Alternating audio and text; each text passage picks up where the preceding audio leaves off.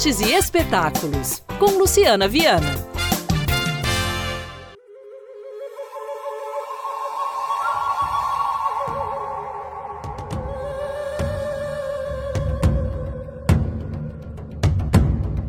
Documentários paulistanos de curtas-metragens que fazem uma inversão nas tradições dos povos indígenas Machacali e Krenak, ambos de Minas Gerais. As obras chegam à plataforma do Itaú Cultural.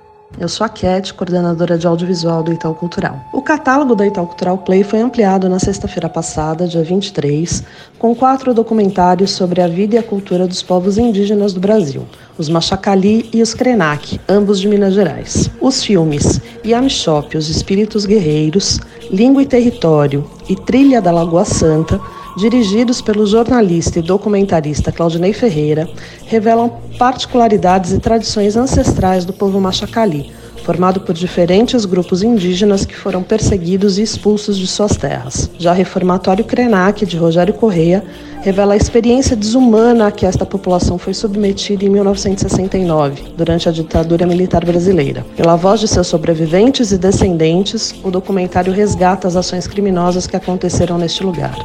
Assim como todos os filmes presentes na plataforma, estes também podem ser acessados gratuitamente em www.itauculturalplay.org.br. Todos os documentários têm produção do Itaú Cultural e podem ser acessados gratuitamente pelo site itauculturalplay.com.br, itauculturalplay.com.br e também pelos dispositivos móveis Android e iOS.